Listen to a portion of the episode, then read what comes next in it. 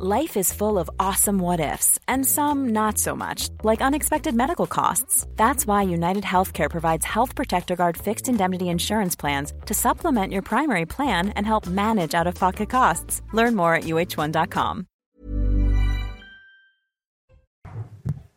Pas bonsoir. On gagne La... du temps. On gagne du temps. On a beaucoup de sujets. La minute info, Adrien Spiteri.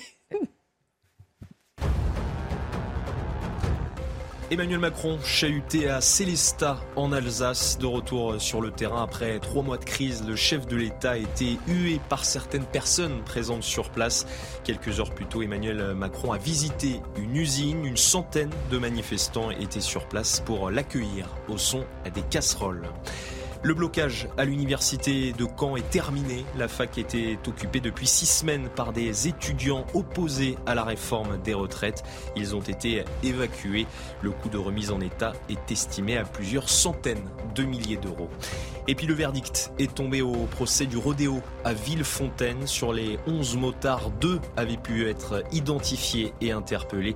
Ils sont condamnés à 18 mois et 12 mois de prison, dont 9 et 6 mois avec sursis.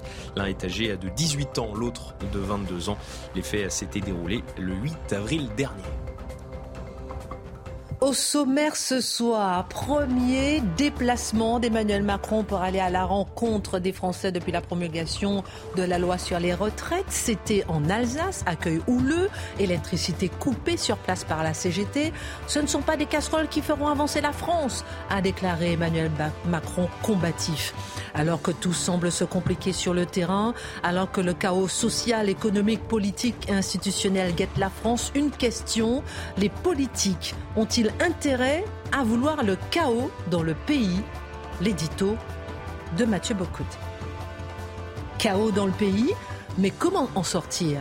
Et si le dossier immigration était utilisé comme la bouée de sauvetage pour Emmanuel Macron?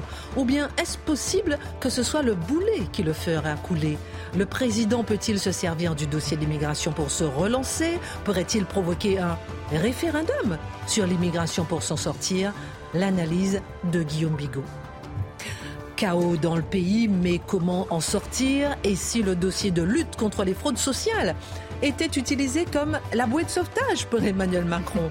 Les propos de Bruno Le Maire sur les aides sociales envoyées au Maghreb ne passent pas à gauche. Une gauche qui dénonce une tentative de stigmatisation du ministre de l'économie pour faire diversion de la réforme des retraites. La Macronie prend-elle conscience de la droitisation de son électorat? Le décryptage de Charlotte Dornelas. Quand les enfants vont mal, faut-il les aider avec des psychotropes? Non, selon le rapport du Conseil de l'enfance et de l'adolescence, qui déplore l'augmentation continue de ces prescriptions chez les enfants et adolescents. Oui, répondent 42 jeunes psychiatres qui défendent des traitements dans une tribune dans le monde. Que comprendre Pourquoi nos enfants vont mal Sur les dix dernières années environ, on constate une augmentation de 98% d'administration de psychotropes chez les 6-11 ans. Pourquoi nos enfants sont-ils sous influence chimique? Marc Menant démontre. Et puis le mémorial d'Auschwitz a réagi après la publication sur Twitter d'une photo montrant une jeune femme prenant la pause sur les rails qui mènent à l'entrée de l'ancien camp de concentration. Est-ce un décor pour mettre en scène sa vie de vacancière? Jusqu'où ira l'indécence? L'édito de Mathieu Bocoté. Une heure avec nos mousquetaires, c'est maintenant.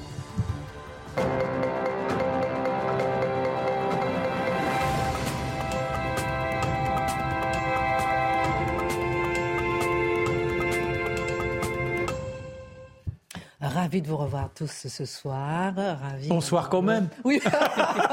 oui, bonsoir quand même. Quand, je ne dis pas bonsoir quand même, c'est quand même bonsoir.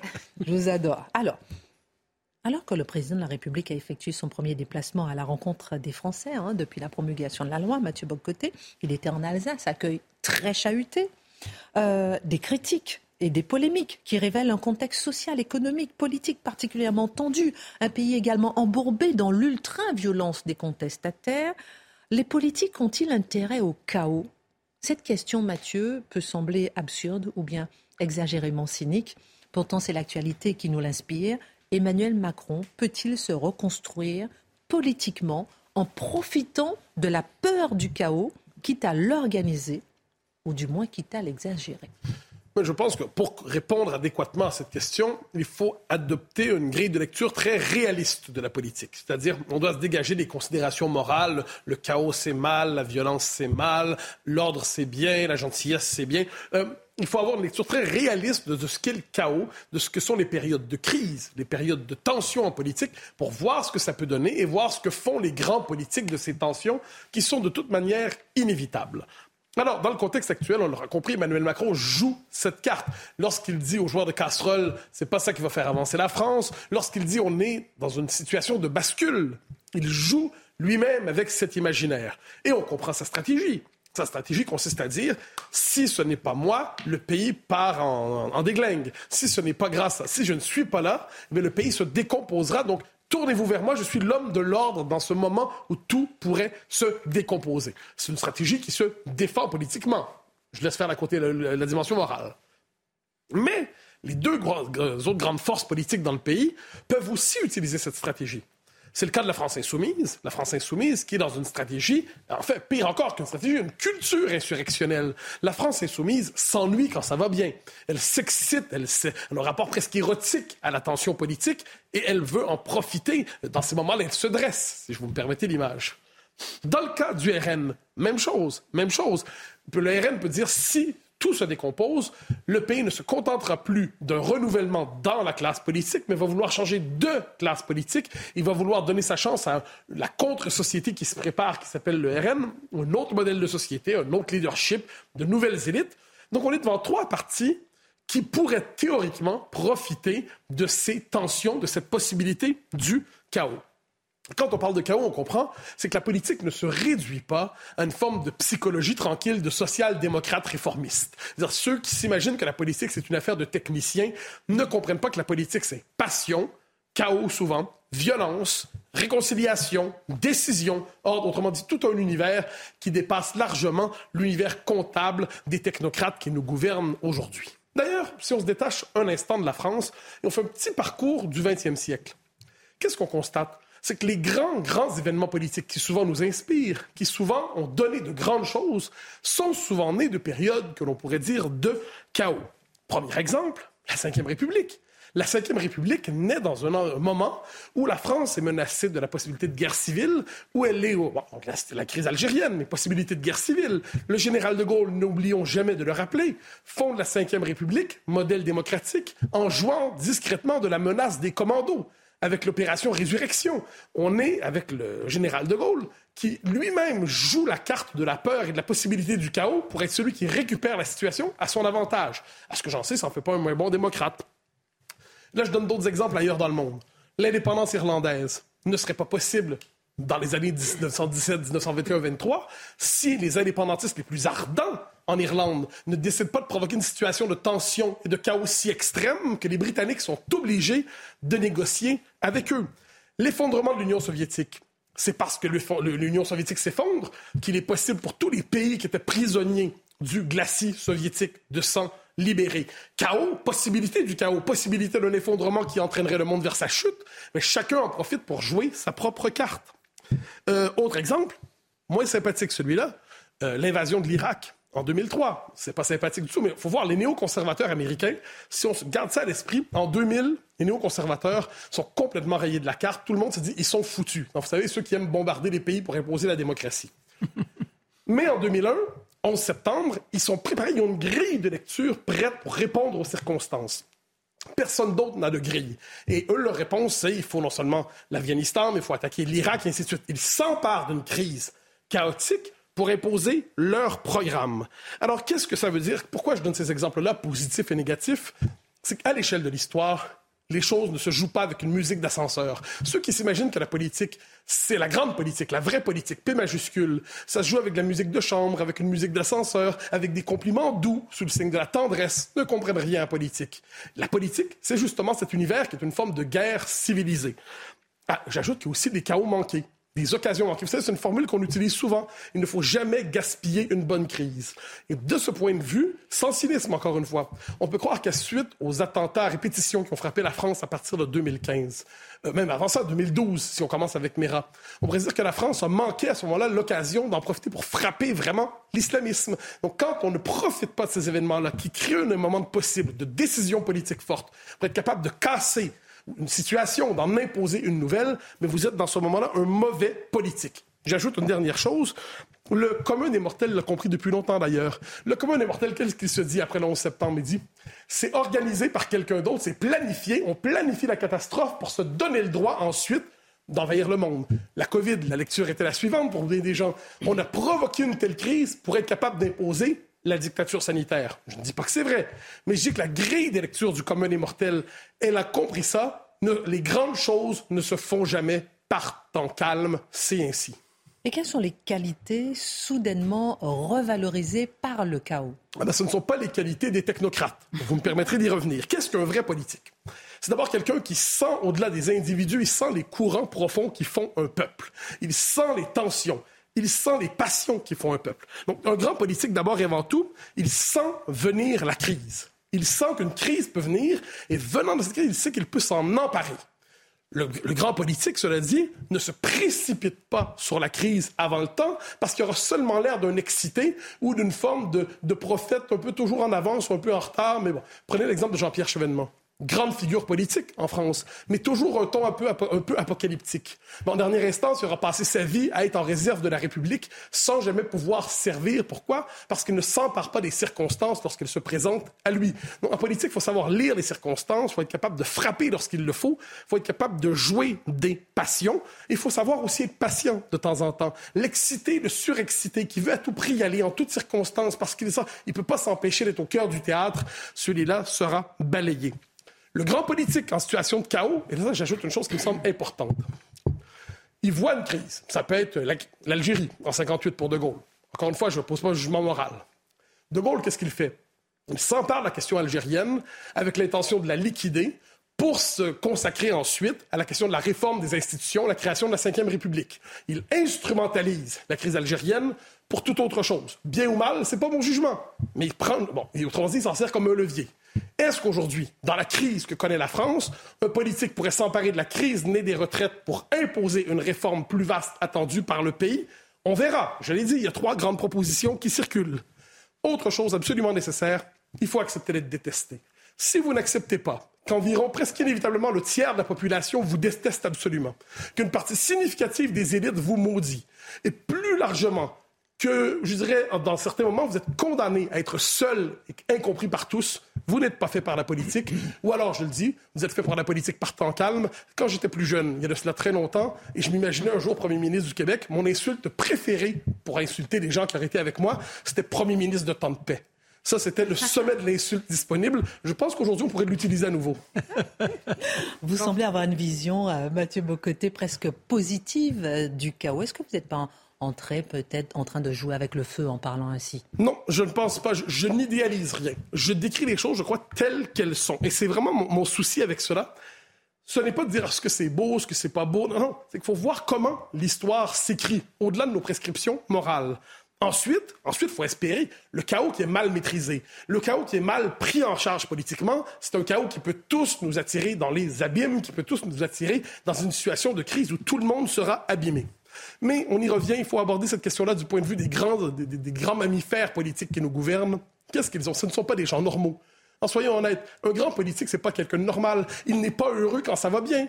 Quand, tout va bien, il s'ennuie. Quand tout va bien, il sent qu'on n'a pas besoin de lui. Le général de Gaulle était bouleversé de 40, donc 46 à 58, quand les choses allaient bien, ils font un parti politique, le RPF, ça fonctionne pas, euh, ils guettent les circonstances démocratiques ordinaires, ça fonctionne pas, ils guettent le moment où le pays aura froid, ils guettent le moment où le pays sera bouleversé pour ensuite se présenter comme le sauveur. Telle est la psychologie des grands animaux politiques qui nous dirigent, et soyons honnêtes, même nous, les temps trop ordinaires, trop tranquilles, finissent par nous lasser et on en vient quelquefois à désirer que quelque chose se passe. Cela dit, proverbe ou maxime chinoise que j'ai envie de citer à la fin, craignez de vivre dans des temps intéressants. Eh bien, il se pourrait que les temps présents soient intéressants. Crise égale opportunité. Merci euh, Mathieu Bocoté, euh, puissant.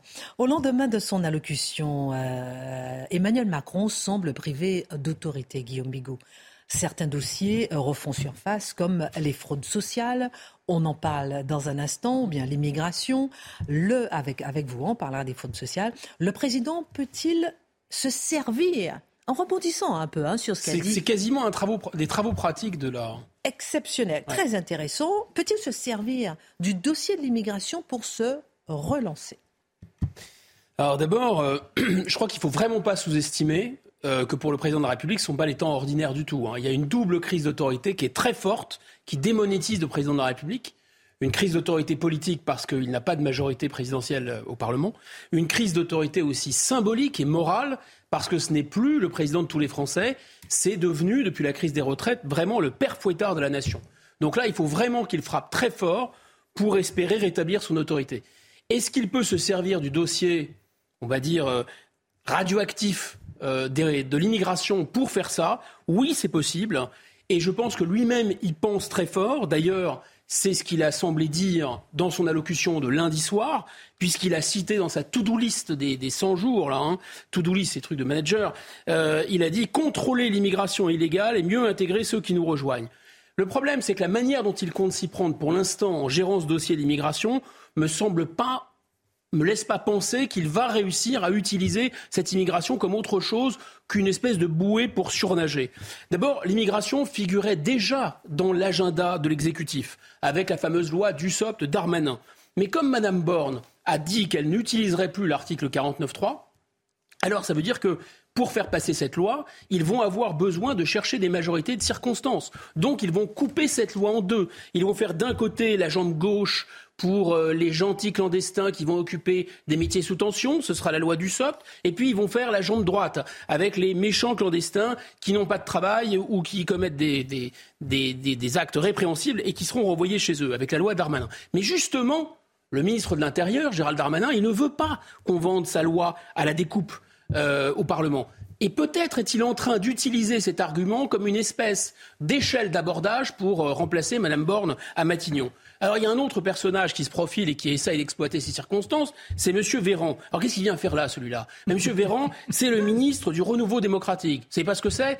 Bah lui, je sais même pas si c'est ce que c'est vraiment. Enfin si, c'est ce que c'est. Le renouveau démocratique, c'est, vous savez, les, les, euh, les réunions Tupperware avec des, des, des vrais gens euh, pour... Euh, voilà, c'est les comités, les conventions citoyennes. Donc il veut utiliser l'immigration pour faire une nouvelle convention citoyenne. Bon, en résumé, c'est plutôt pas très bien parti pour que le président de la République utilise l'immigration comme une bouée. Ça va plutôt être un boulet, ça va plutôt le, faire couler. Mais que devrait faire le président justement pour se désembomber grâce à l'immigration, euh, voire euh, pour en faire un booster même? Pourquoi pas? Mais la première chose qu'il devrait faire, et c'est la suite logique de ce que je vous ai essayé de vous expliquer, c'est qu'il doit, à mon avis, envoyer paître son entourage. Hein. C'est ni Mme Borne, euh, ni messieurs Darmanin ou Véran qui ont la solution. Je pense que la voie parlementaire, de toute façon, me semble beaucoup trop étroite et beaucoup trop risquée pour utiliser cette, euh, cette affaire de l'immigration.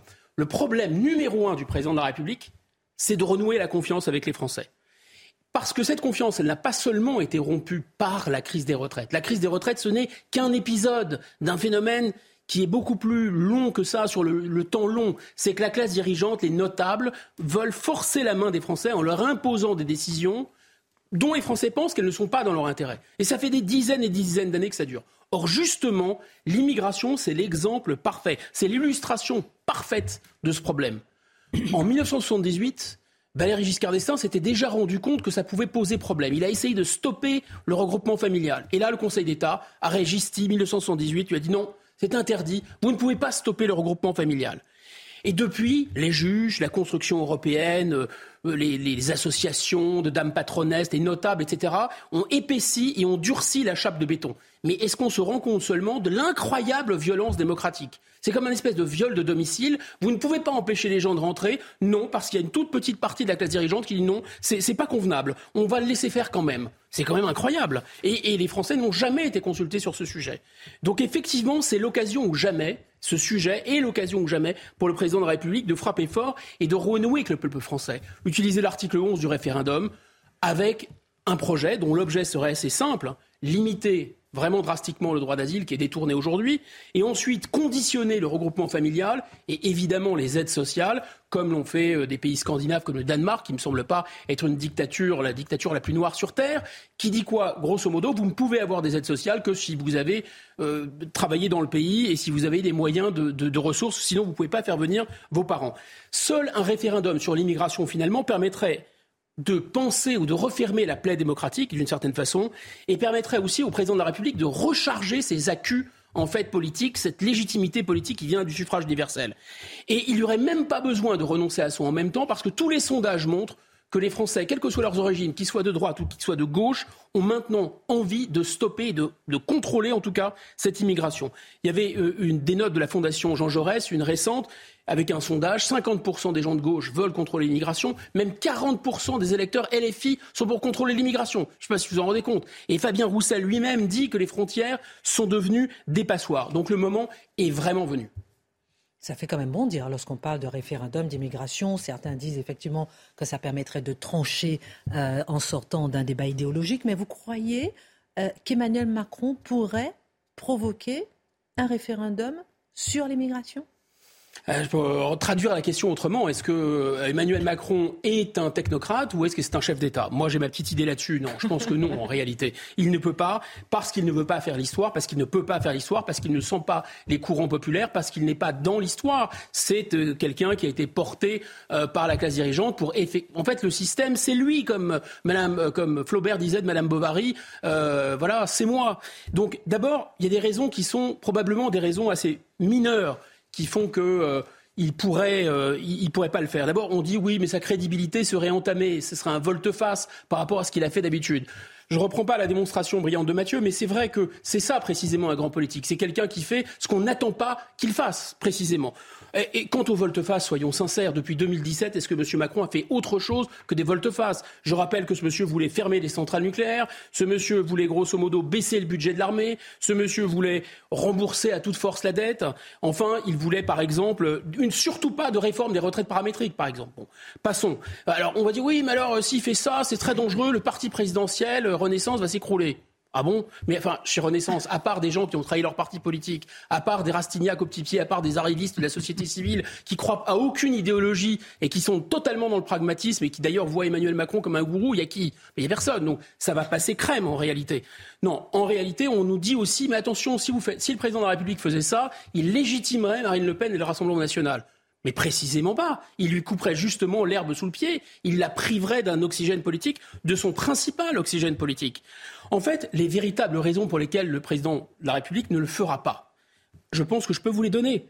C'est que ce référendum, d'abord, mettrait en évidence quelque chose qui, se voit comme le nez au milieu du visage, mais dont on ne parle pas entre soi, entre notables. C'est-à-dire que l'État n'a quasiment plus de prise. Ce sont aujourd'hui les immigrés qui font la politique migratoire, ce sont les associations qui font la politique migratoire, ce sont les juges surtout qui ont contourné la Constitution, les juges qui s'appuient sur des traités, une interprétation très caoutchouteuse de la Constitution, et qui, d'une certaine façon, forcent la main du peuple. Mais surtout, surtout, le patronat veut des emplois. Il veut des emplois bon marché, dans des secteurs qui certes recrutent, mais qui ne sont pas attractifs. Donc il y a deux solutions. Hein. Soit on élève les salaires et on peut embaucher des Français ou des immigrés qui sont déjà là, soit on ne veut pas élever les salaires et on fait venir des immigrés. En fait, ce référendum en fait, toucherait le nerf de la dent. Il irait au cœur du problème finalement démocratique français qui s'appuie sur la construction européenne pour privilégier quoi? L'épargne au détriment de l'investissement, là, finalement, la consommation au détriment de la production et surtout les aides sociales au détriment des salaires. C'est la mère de Biarritz qui dit ça. Il y a une tension énorme dans ma ville, dit-elle, sur l'hôtellerie, la restauration, le BTP, les services à la personne. Par contre, des profs de yoga, des profs de pilates, des coachs en bien-être, j'en ai dans tous les quartiers. Et euh, l'historien Pierre Vermeuren explique très bien les 85% d'immigrants annuels qui sont des immigrants euh, qui ne sont pas des immigrants qui vont travailler, participent d'une étrange économie sociale hors marché qui tire la croissance par la consommation sans production suffisante en face. Donc ce, ce référendum, ce serait évidemment renverser ce système mortifère.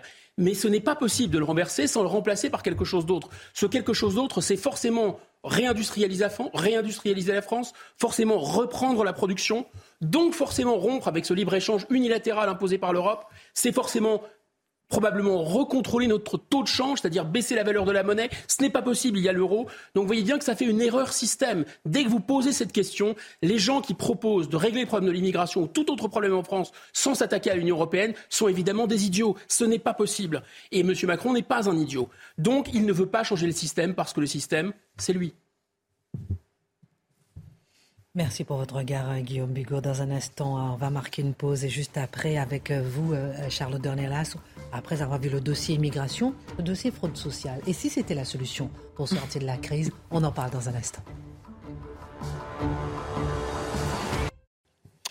Retour sur le plateau de Face à l'info. N'oubliez pas, ce soir, 21h, un an après la présidentielle de 2022, vous allez plonger Profitez pour plonger dans un long format euh, à 21h, 3 fois 20 minutes, un long format signé Louis Morin sur les coulisses de la campagne électorale d'Éric Zemmour. Vous allez tout savoir. J'ai été interrogé, nananer. Vous avez dit bonsoir.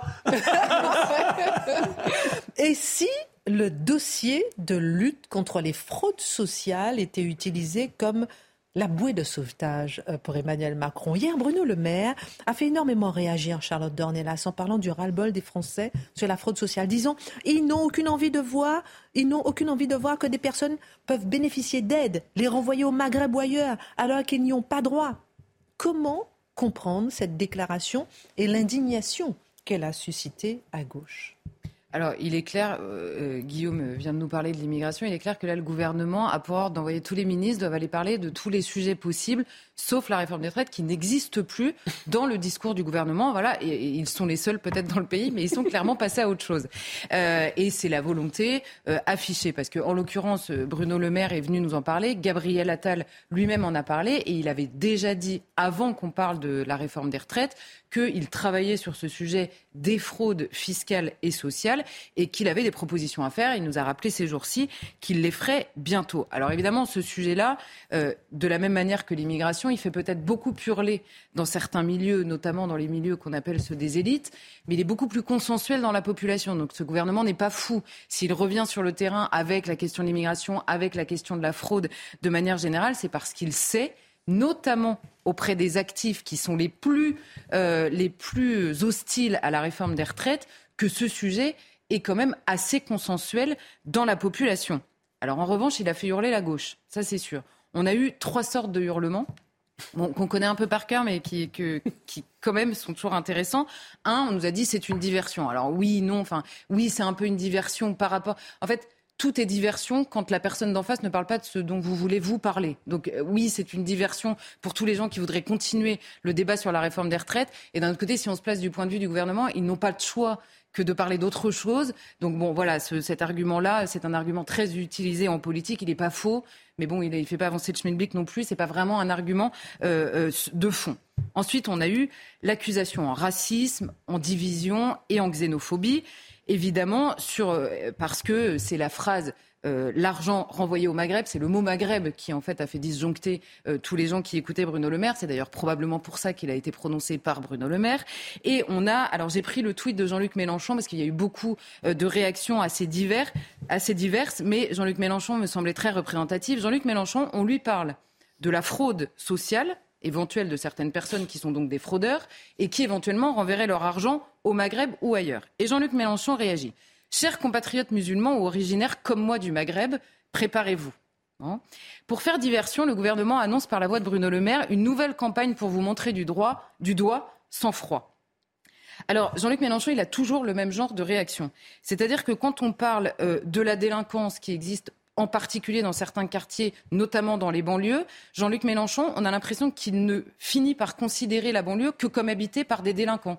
Donc la banlieue, le vrai problème de la banlieue, c'est que les gens ont peur de la police. Alors, euh, objection, il y a énormément de gens en banlieue qui ne supportent plus la présence des délinquants et qui rêveraient précisément d'avoir la police. Mais lui, Jean-Luc Mélenchon, il nous dit en banlieue, les gens ont un problème avec la police. Non, les délinquants ont un problème avec la police. L'immense majorité des délinquants a un gros problème avec la police, en effet. Mais c'est lui qui réduit euh, sa manière de voir les choses, notamment dans ces quartiers-là, et qui essentialise en ne parlant que de cette question-là. Eh bien là, Jean-Luc Mélenchon réagit exactement de la même manière.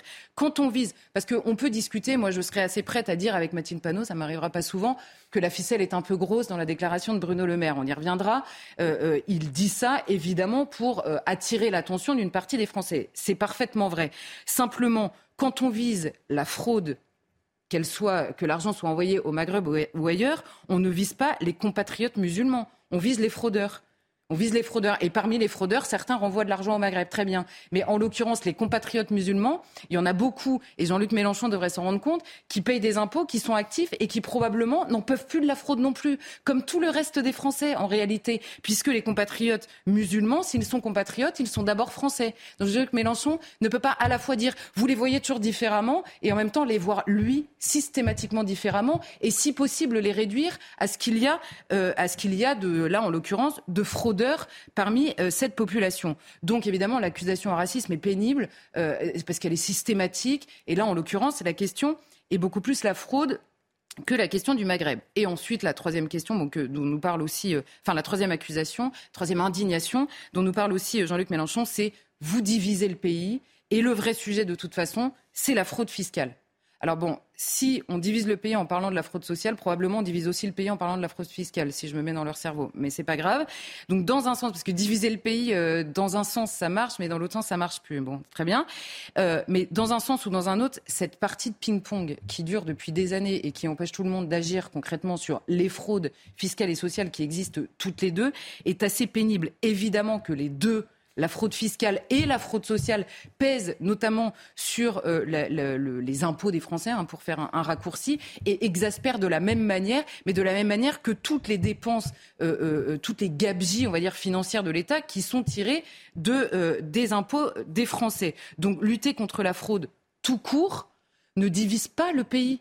Elle l'unit, sauf peut-être euh, si on considère les fraudeurs. Alors c'est sûr, ça divise le pays contre les fraudeurs, mais ça, à la limite, c'est quand même le rôle du politique que euh, d'éviter qu'il y ait des fraudeurs. Donc vous voyez, ces trois arguments euh, sont assez connus, ils sont assez répétitifs, mais ils ne répondent pas à la seule vraie question qui devrait être posée, même par les oppositions, par rapport à ce que dit Bruno Le Maire, à savoir est-ce qu'il existe ou non un problème de fraude sociale Est-ce qu'il existe ou non un problème de fraude fiscale Et est-ce que l'évocation du Maroc a un sens dans cette phrase? C'est la seule question. Ils pourraient poser des arguments sur ces questions-là, ils ne le font pas. Alors justement, pourquoi euh, est-ce que Bruno Le Maire évoque le Maghreb Et est-ce qu'on ne peut pas s'accorder à dire quand même que malgré tout, c'est une manière étrange, euh, peut-être, euh, d'aborder le sujet?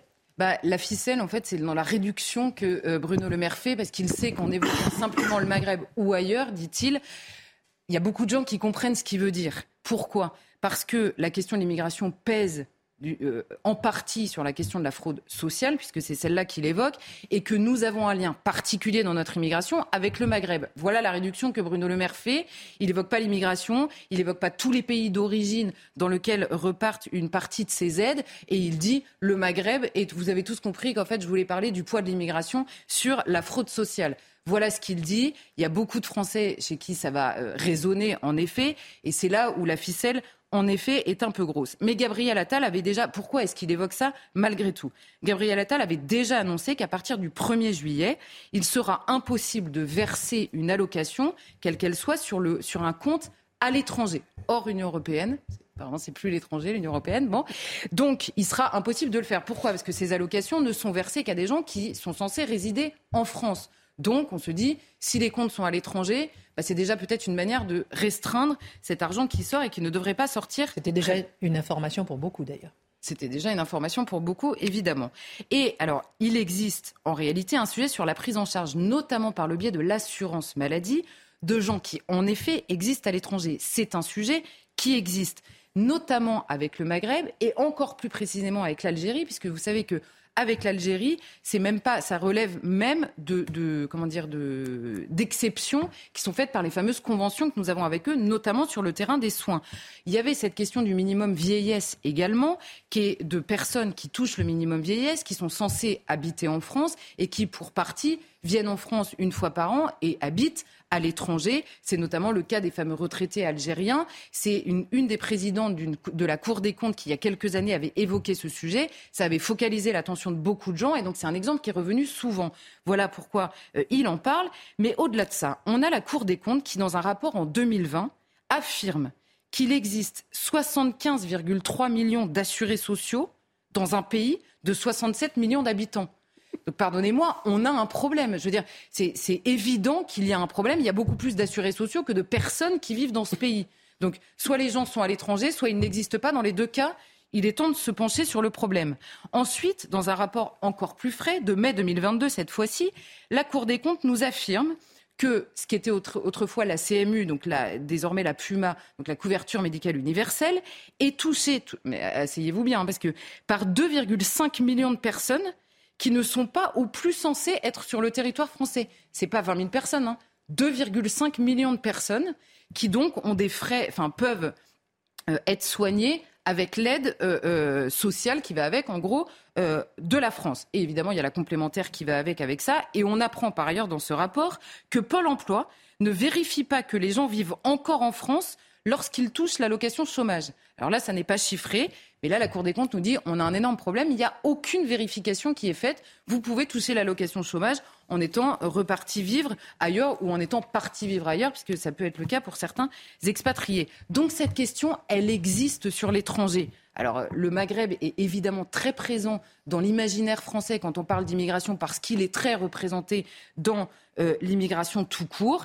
Et on pourrait même ajouter à cette question de, ce qu'on appelle la fraude sociale tout simplement la question de l'immigration clandestine et de ces personnes qui travaillent parfois avec de faux papiers. On a eu un exemple très récemment, une personne qui a pris des dizaines de milliers d'euros d'allocation, qui travaillait avec un faux passeport, en l'occurrence. Alors là, c'était une personne, mais il y a énormément de cas comme ça. Donc vous voyez que ce sujet existe. Il, devrait être possible pour tous les hommes politiques de se dépassionner en l'abordant quand on sait que cet argent est celui du contribuable français qui n'en peut plus précisément de payer des impôts et de poser la question à répétition sans cesse de dire mais à quoi sert cet argent? Les gens veulent bien payer des impôts, évidemment, mais à quoi sert-il? Eh bien, en l'occurrence, ce sujet-là existe. Alors, ces sujets engendrent toujours, Charlotte Dornelas, des débats sans fin autour des chiffres, fraude sociale, fraude fiscale. Est-ce seulement possible de s'y retrouver? C'est très difficile parce que par définition, la fraude, elle n'est pas chiffrée. Les gens ne déclarent pas très précisément ce qu'ils fraudent. Bon. Alors, on a la fraude fiscale. Alors, il y a un chiffre qui est toujours cité, qui est celui du syndicat Solidaire Finances Publiques, qui dit entre 80 et 100 milliards d'euros. Euh, entre 80 et 100 milliards d'euros. Le problème, c'est que très précisément, ce chiffre recoupe tous les manquements fiscaux. Donc vous avez les divergences d'appréciation entre le fisc en gros et la personne, des erreurs qui sont faites et la fraude. Alors on a un chiffre un peu plus précis, c'est Gabriel Attal qui nous annonçait qu'il y avait eu 14 milliards de redressement, il annonçait ça il y a quelques temps, dont 5 milliards concernés par la fraude fiscale. Il y a un rapport du fisc lui aussi qui nous dit qu'il y a entre 20 et 25% des dossiers qui concernent la fraude fiscale, ce qui veut dire qu'on arrive quand même à 30 milliards de fraude fiscale. Donc c'est un chiffre énorme. Donc évidemment qu'il faut s'occuper de la question de la fraude fiscale. Donc vous voyez, ce sont des proportions énormes. Sur la fraude sociale, on a toujours tendance à dire ça n'a absolument rien à voir avec la fraude fiscale. Comme, Guillaume Bigot. Non, mais ce sont des chiffres beaucoup plus bas. Alors, la fraude sociale, il y a, beaucoup, il y a beaucoup, non, mais il y a beaucoup moins d'évaluation de la fraude sociale, c'est beaucoup plus difficile, mais ça commence à venir depuis quelque temps. Or, on a deux sortes de fraude sociale. La fraude aux cotisations. Alors là, euh, il y a l'URSSAF qui nous dit c'est 9 milliards d'euros, la fraude aux cotisations. Et euh, alors c'est Charles Prats, vous savez, le magistrat qui a énormément travaillé là-dessus, qui lui dit qu'à l'époque où il travaillait à la Cour des comptes, euh, la Cour des comptes évaluait ça à 25 milliards d'euros pour la fourchette haute en 2012. vous voyez, les fourchettes sont très larges, mais quoi qu'il arrive, il y a beaucoup d'argent. Et ensuite, il y a la fraude aux prestations sociales cette fois-ci. Alors là, les évaluations existent encore moins, puisque vous savez, quand on parle des, fraudes aux prestations, c'est là où on nous dit vous voulez attaquer les pauvres comme si les pauvres étaient des fraudeurs. Non, les pauvres ne sont pas des fraudeurs. Par contre, il existe des fraudeurs parmi les riches, il existe des fraudeurs parmi les pauvres. Voilà, c'est deux choses assez différentes. Et là, on a Je vais vous donner simplement deux exemples. les assurances familiales, les allocations familiales. Il y a quelques années, ils nous disaient c'était 600 millions de fraude. Et là, cette année, ils reconnaissent un taux de fraude de 3,6%, c'est-à-dire 2,8 milliards. Ça ne veut pas dire qu'il y a beaucoup plus de fraudeurs, ça veut dire que l'évaluation est plus précise et à mesure qu'elle se précise, elle augmente. Et les assurances maladie, ils viennent d'évaluer 19 milliards des 244 milliards de dépenses qu'ils font chaque année et ils arrivent à peu près à un taux de 5%. Or, dans tous les organismes, on vous dit le taux de fraude, il est en gros de 5%. Le vrai problème qu'on a en France, c'est que si vous faites 5% de toutes les dépenses de protection sociale en France, vous arrivez à 45 milliards d'euros. Évidemment que c'est énorme. Pourquoi? Parce que le taux de dépenses de protection sociale en France, il est de 900 milliards d'euros.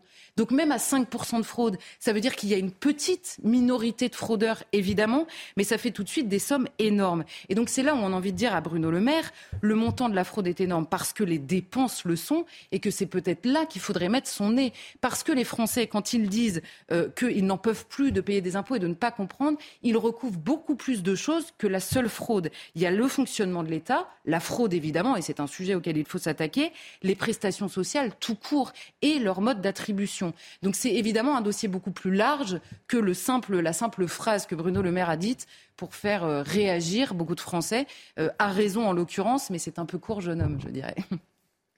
Merci pour votre regard, Charlotte. Dans un instant, avec Mathieu Bocoté, on fera un tour à Auschwitz et puis la culture du selfie euh, et de l'indécence, jusqu'où on peut aller dans cette indécence. Juste avant, un dossier très particulier et sensible, Marc Menant. Quand les enfants vont mal, faut-il les aider avec des psychotropes? Non, selon le rapport euh, du Conseil de l'enfance et de l'adolescence, hein, qui déplore l'augmentation continue de ces prescriptions chez l'enfant, chez les adolescents. Mais oui, répondent 42 jeunes psychiatres qui ont signé une tribune dans le monde. Alors, on aimerait comprendre parce que un chiffre comme ça, sur les dix dernières années environ, on constate une augmentation de 98% d'administration de psychotropes chez les 6-11 ans. Michel Le Cendreux, qui est à l'hôpital Robert Debré, pédopsychiatre, est pour la multiplication de l'administration des psychotropes. Il estime qu'on ne détecte pas assez de cas de d'hyperactivité, ce fameux syndrome qui est apparu depuis quelques années. TDAH. Notez, TDAH. TDAH. Notez qu'à l'hôpital Robert Debré, à Paris, il y a eu entre 2019 juillet et avril 2021 plus 299 cas d'admission de jeunes de moins de 16 ans qui avaient fait une tentative de suicide. Plus de 299 et ça veut dire que là, on leur administre, oui, les psychotropes. Il vous faudra maintenant essayer de comprendre si ces psychotropes ont une action ou n'ont pas d'action, et si on doit se ranger plutôt du côté, du côté de Michel Le Cendreux et de ces jeunes psychiatres, ou au contraire, être dans l'alerte du Haut Conseil de la jeunesse et de la famille. Voilà, de l'enfance. Il faut savoir que les psychotropes ne sont pas la panacée telle qu'on peut nous la montrer quand on regarde l'ensemble. Alors, on les utilise, entre autres, depuis 1954 et l'apparition d'une molécule qui est considérée comme miraculeuse que l'on appelle la ritaline. Au départ, la ritaline, c'est eh bien tout simplement une sorte d'excitant et qui est considéré comme une drogue. Et ceux qui la mettent sur le marché reconnaissent qu'on ne connaît pas les effets à long terme. En revanche, lors d'une prescription, il est recommandé que cette administration soit très courte. Or, aujourd'hui, plus de 70% des jeunes à qui on administre le traitement sont sans cesse renouvelés jusqu'à 7 ans et demi. C'est-à-dire pendant 7 ans et demi, vous êtes sous cette administration. Et, pardon, qui considère que la ritaline est comme une drogue ah ben, Ceux qui l'ont lancé sur ceux qui l'ont lancé. Ceux mêmes qui l'ont lancé. Ceux qui l'ont lancé. Ceux qui l'ont Donc il faut la limiter. Voilà. Et alors, après, il faut s'intéresser sur les, les maladies, les pathologies dites de la psyché. Notons que le DSM, qui est la Bible des psychiatres, la, première Bible apparaît en 1955, et on considère... Des psychiatres. Hein. Voilà, des psychiatres. et on considère qu'il y a, qu'il y a, à cette époque-là, 600 pathologies répertoriées.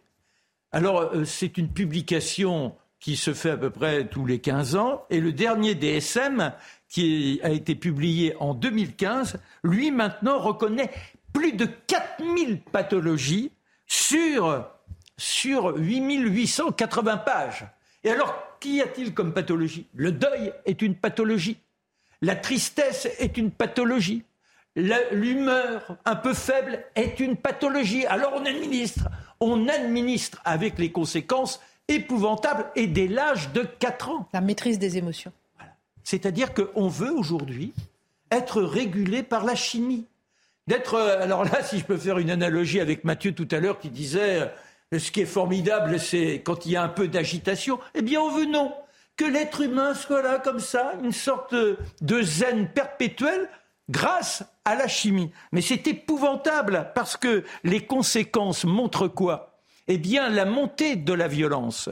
C'est-à-dire que des études ont mis en exergue que des médicaments qui sont euh, l'équivalent de la ritaline, donc sous le même principe d'amphétamine, le Zoloft, le Praxil, faisaient qu'il y avait un désir d'autodestruction ou de destruction d'autrui à partir de cette absorption. Aux États-Unis, on vous fait remplir dans les écoles une sorte de quiz. Et avec ce quiz, si vous avez une mauvaise note, vous vous précipitez chez le psychiatre, ça vaut Dieu de diagnostic, et on vous met sous euh, sous Praxil. Le résultat, les 15 grandes tueries dans les universités, tous les adolescents étaient sous traitement, sous Zoloft ou sous Praxil. Mais ça va plus loin que ça. On a de plus en plus de jeunes qui sont dans l'intention de suicide quand ils prennent ces molécules.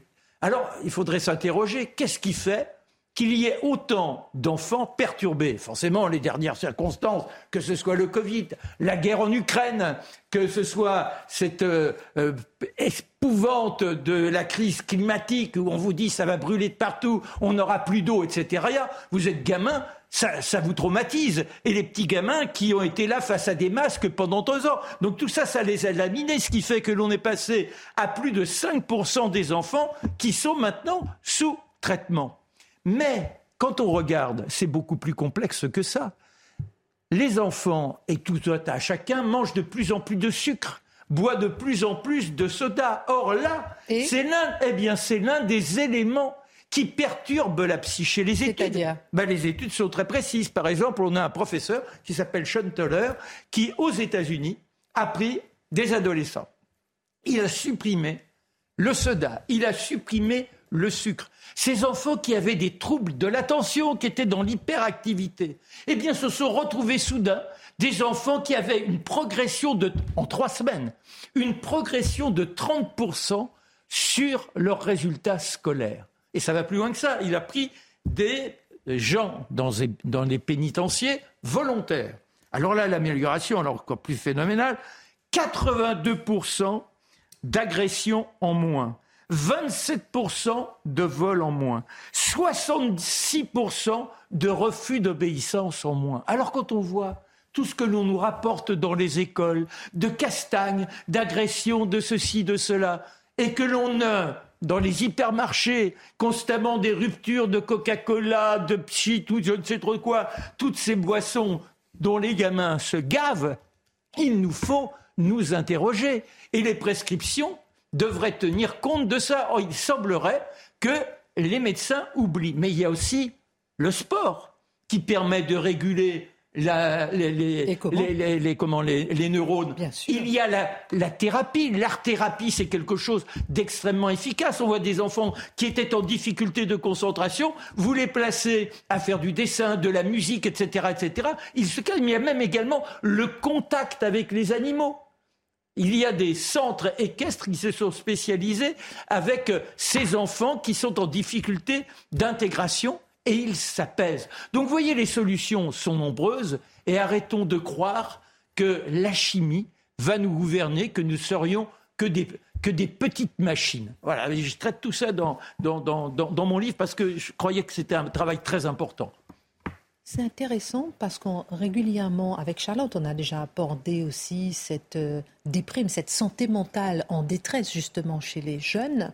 Et je trouve que c'était intéressant de s'arrêter justement après cette tribune de, 42 jeunes psychiatres qui incitent justement à prendre voilà, Et là, on se dit, c'est fou. Alors, l'inquiétante histoire des vaccins, heureusement, vous ne parlez pas que des vaccins. non, non, il y a deux tiers sur la médecine. Voilà, donc euh, merci beaucoup, merci euh, Marc Monan, pour ce regard. On va s'arrêter sur ces dernières, minutes de l'émission sur une photo qui a suscité un grand témoin sur Twitter ces derniers jours. On y voit une jeune femme à Auschwitz, le plus connu des camps nazis, prendre la pose, faire un selfie, comme si elle se trouvait là, Mathieu Bocoté, dans un décor pour mettre en scène sa vie de vacancière. J'en ai des frissons hein, quand je vous parle.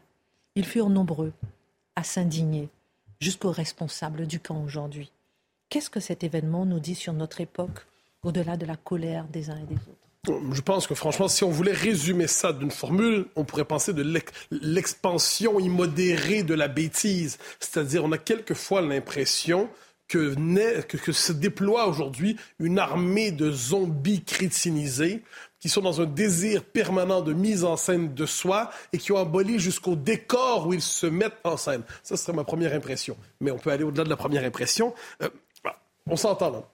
Il ne s'agit pas de faire le procès du selfie en soi.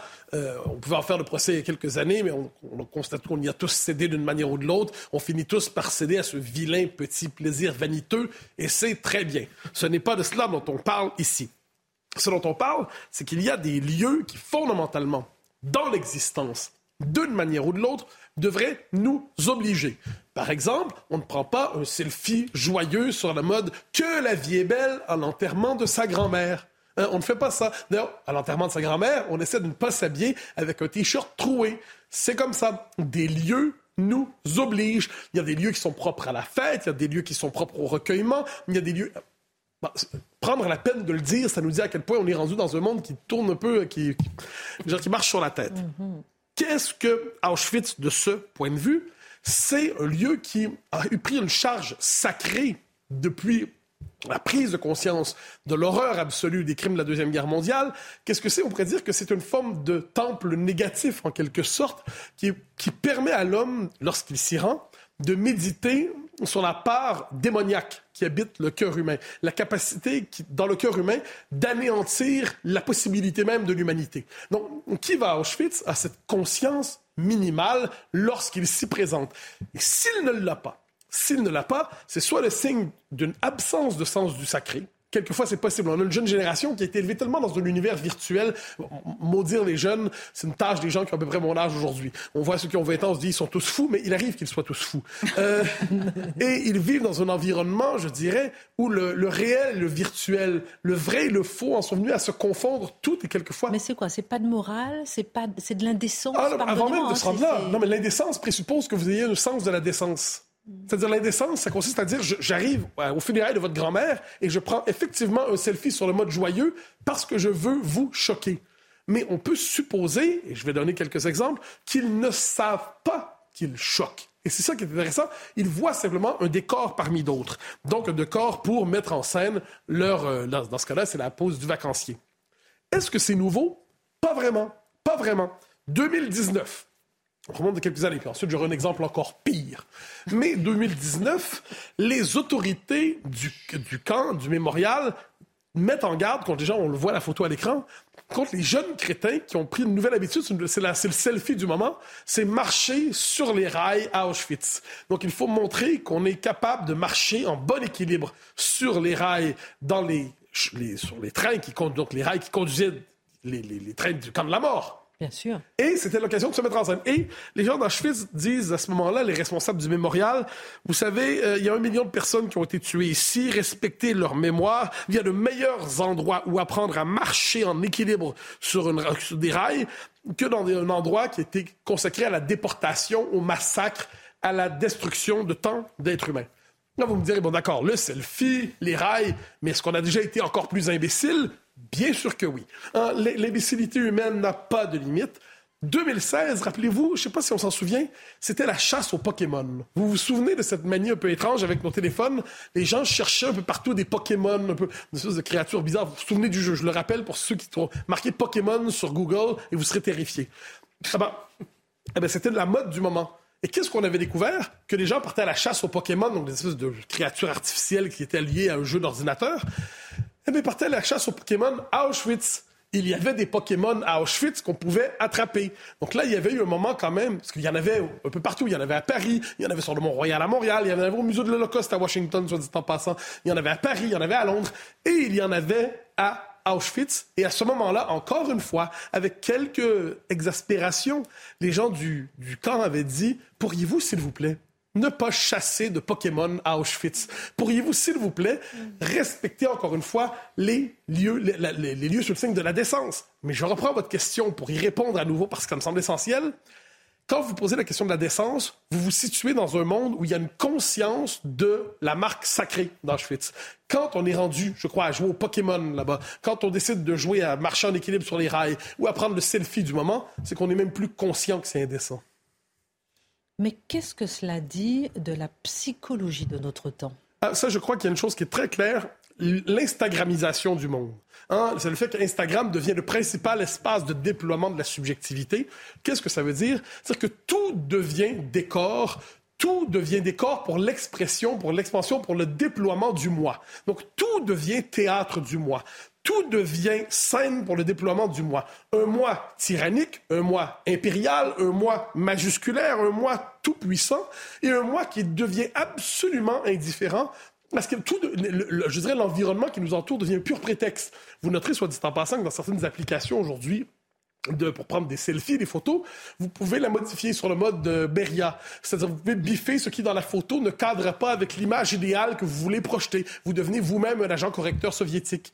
Alors, de ce point de vue, qu'est-ce qu'on voit? C'est la mise en scène du moi qui trouve le décor approprié pour exprimer qui je suis avec cette espèce de démocratisation malsaine et pathologique de la célébrité. Et là, on dit, mais moi aussi, j'aurai cette scène. Donc, le réel n'existe plus, le, le monde n'existe plus, le monde n'est plus qu'un décor, le monde n'est plus qu'un théâtre, le monde n'est plus qu'un environnement extérieur, et moi, je m'en empare et je l'écrase de ma subjectivité.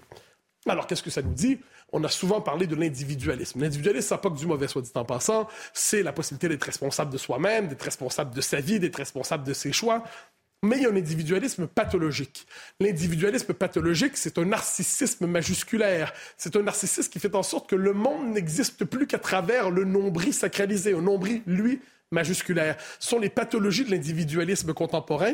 Et ces pathologies culminent dans la culture de l'instagramisation du monde, qui culmine dans cette espèce de personne peu recommandable qui a décidé de faire son selfie fièrement à Auschwitz. Et puis notre rapport à l'histoire. Ah, mais bien sûr, qui est complètement aboli là-dedans. Tous les dimanches 11h, notre rapport à l'histoire sur CNews. Merci à tous. Euh, tout de suite, la Minute Info de Mathieu Devez. Et ensuite, Pascal pour l'heure des produits. À demain. Laurent Berger annonce son départ de la CFDT. Le secrétaire général du premier syndicat français quittera ses fonctions le 21 juin. À la tête de la CFDT depuis 2012, il sera remplacé par l'actuel numéro 2, Marie-Lise Léon. Une décision attendue mais qui tombe en pleine crise liée à la réforme des retraites. Même si l'exécutif a eu des relations parfois tendues avec Laurent Berger, Emmanuel Macron assure avoir du respect et de l'amitié pour le syndicaliste. Le chef de l'État a pu prendre la mesure aujourd'hui de son impopularité. En déplacement en Alsace, il a été accueilli sous les huées de manifestants hostiles à la réforme des retraites. Le président de la République a ensuite vu sa visite d'usine perturbée par une coupure de courant, une coupure revendiquée par la CGT sans toutefois plonger les lieux dans l'obscurité.